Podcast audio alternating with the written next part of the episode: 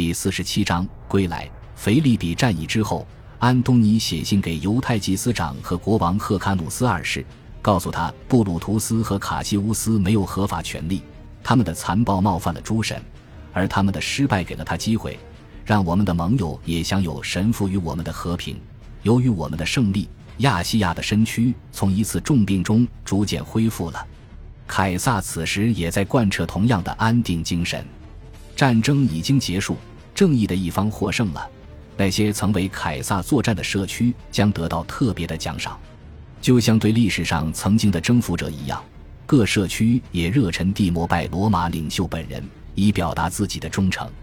以弗所和尼西亚被允许建造供奉神圣尤利乌斯和罗马女神的神庙，罗马公民被命令只能崇拜这些神奇，但外省居民被允许将凯撒本人奉若神明。亚细亚行省的帕加马和比提尼亚行省的尼科米底亚建造了大型神龛。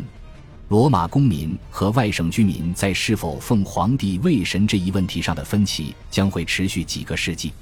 总的来讲，保持原样，尽可能少的改变现状，确认大多数附庸统治者的权利，是更简单也更务实的做法。这种做法很可能赢得急于被新政权接受的人的感激。长远来看。这些地区需要稳定，这样才能恢复元气，再一次为罗马人带来利益。在短期内，和在埃及一样，叙利亚的统治者和各城市也都急于讨得凯撒的欢心，于是热情洋溢地向他奉上礼物。所以，他原本就非常强势的财政地位变得更加稳固了。一年前，凯撒还囊中羞涩，急缺资金，现在却享有数额巨大的盈余。他返回罗马之后。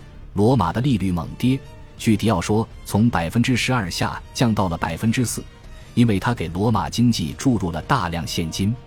犹太的大希律王为赢得凯撒的永久支持做了很大努力，我们对此比较了解。他向凯撒求救，在凯撒入侵埃及之前被确认为犹太国王。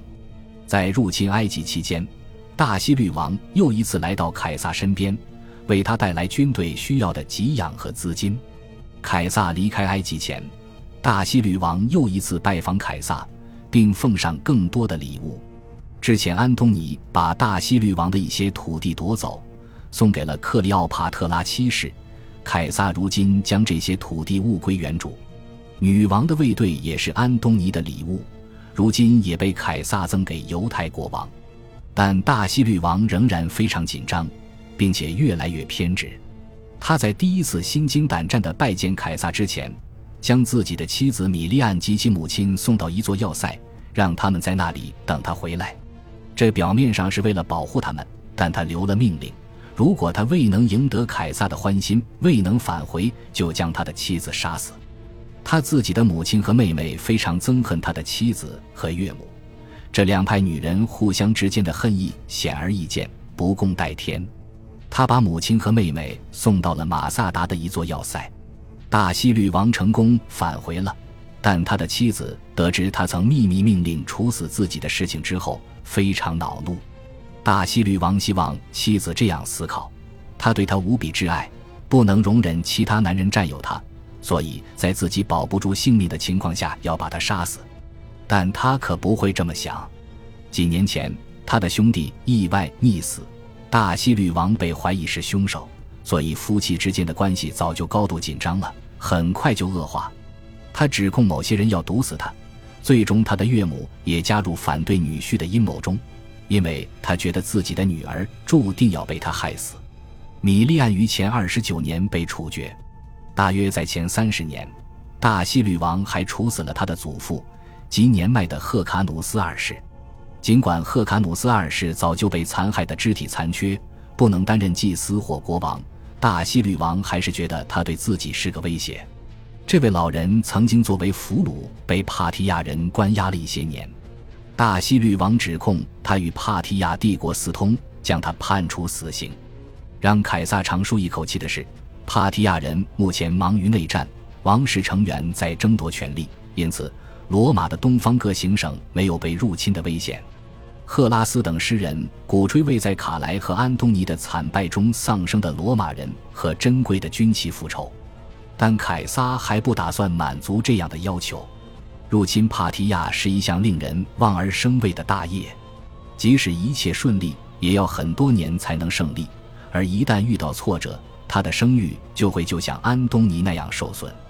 更重要的是，东方各行省有没有充分的恢复元气，能不能为这样一场大规模战争提供资金、给养和支持，都是值得怀疑的。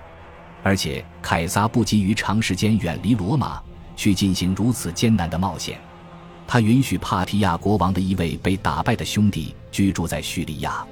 与此同时，他正是向帕提亚内战的胜利者，国王弗拉特斯四世，保证罗马的和平意图。弗拉特斯四世将自己众多儿子中的一个送到罗马当人质。凯撒这次外交上的成功被赞颂为伟大的胜利。东方各行省暂时得到了平定和安宁，凯撒也收到了埃及和其他行省与王国的大宗赋税，因此富得流油。于是，在前二十九年夏季开始返回意大利，途中游览了希腊。在意大利，他受到了群众欣喜若狂的欢迎，他的慷慨大方也有助于赢得人们的好感。意大利各社区为他送上赠予胜利者的传统金冠。不过，这种赠礼只是名义上的，惯常的做法是赠送价值相当的黄金。他原先的巨额债务早已偿清，开销也得到支付，还剩下一大笔盈余。于是，凯撒宣布他不会接受金冠。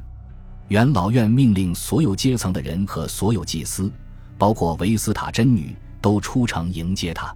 他也拒绝了这种礼遇。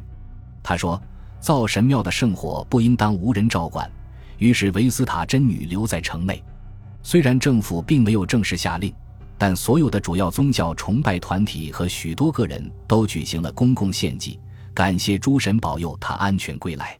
一大群人自发地等待着为他欢呼，欢迎的人群并没有被挡在远处，也并非只有达官贵人才能接近凯撒。接近德胜军阀的人群当中，有一个人的胳膊上站着一只渡鸦。他训练这只渡鸦喊道：“凯撒万岁，胜利的统帅！”凯撒大为赞许，心花怒放，于是花五千迪纳厄斯买了这只鸟。不久之后，又有一个人走上前来，原来他是刚才那个驯鸟师的生意伙伴，他自己没有得到赏金，非常不满。他说：“还有第二只会说话的鸟。”于是很快带着另一只渡鸦来了。这只渡鸦非常不知趣地喊道。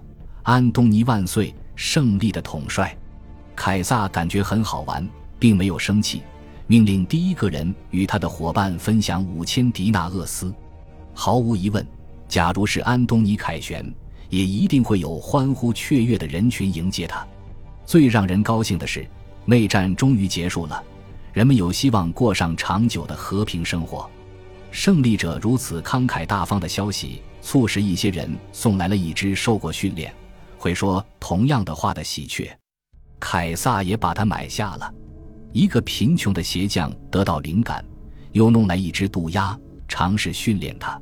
他的努力失败了，不过这只鸟后来学会了他气急败坏的呼喊：“我的所有辛苦，所有钱都白费了。”据说，从一大群急于吸引他注意力的群众当中，凯撒听到了这只鸟的嘶哑声音，他被逗乐了。于是用高于五千迪纳厄斯的价格买下了它。前二九年八月十三日，年轻的凯撒终于庆祝了他早在前三十四年凭借征讨伊利里亚人的战功而获得的凯旋式。次日，他举行了第二次凯旋式，这一次是纪念亚克星角大捷，展示了从敌船船首取下的冲角，以及从这场战争中获得的不寻常的武器俘虏。还有载着描绘战争场景图画的游行花车，游行非常恢宏壮观，接连两天慷慨地展示了来自埃及的战利品。八月十五日举行了第三次凯旋式，这一次是为了庆祝征服埃及，无疑是最壮美的一次。托勒密王朝以奢靡著称，他们的典礼和游行非常复杂，神话般奢华。所有的东西都是黄金或其他贵金属制成，镶嵌宝石，悬挂着来自远东的丝绸。现在，所有这些华美的物件全都被展示在罗马街头。最后一天凯旋式的战利品包括双胞胎亚历山大·赫里俄斯和克里奥帕特拉塞勒涅，他们只有十多岁。他们母亲的肖像被做成假人展示，还出现在至少一幅图画中，描绘了他手里拿着毒蛇准备自尽的场景。三天里，有另外七位国王或王子被押过市中心，包括加拉泰统治者和安东尼的其他盟友，其中有些人被处决。但大多数都被饶恕了。凯撒本人似乎只参加了第三场凯旋式，而且直到那时才进城。他乘坐一辆战车走过圣道，身穿凯旋将军的紫红袍服，面孔被涂成红色。按照常规，拉车的是四匹骏马，最左侧的马上坐着里维亚的儿子提比略克劳迪尼路，而右侧的马上坐着乌大维亚的儿子马尔库斯克劳迪马凯鲁斯。两个男孩都大约十一岁，凯旋将军的儿子和亲属参加游行是很常见的，所以这个姿态并没有皇朝主宰天下的意思。跟随战车的不仅有参加了这些战役的元老，还包括凯撒的同僚执政官和当年的许多其他行政长官。更常见的做法是让这些人引领游行队伍，这或许是为了强调胜利属于整个国家。凯撒返回罗马的时候。离他的三十四岁生日还有一个多月，这一年他第五次担任执政官，并将于前二八年一月一日第六次担任执政官。这一次的同僚是阿格里帕，元老院授予他们监察官的权利，他们宣布将执行自前七十年以来第一次正规的人口普查。他们更全面的计划是什么，还很难判断。目前，凯撒战胜了他所有的竞争对手。这最近一场内战的胜利究竟能不能带来持久和平？大家拭目以待。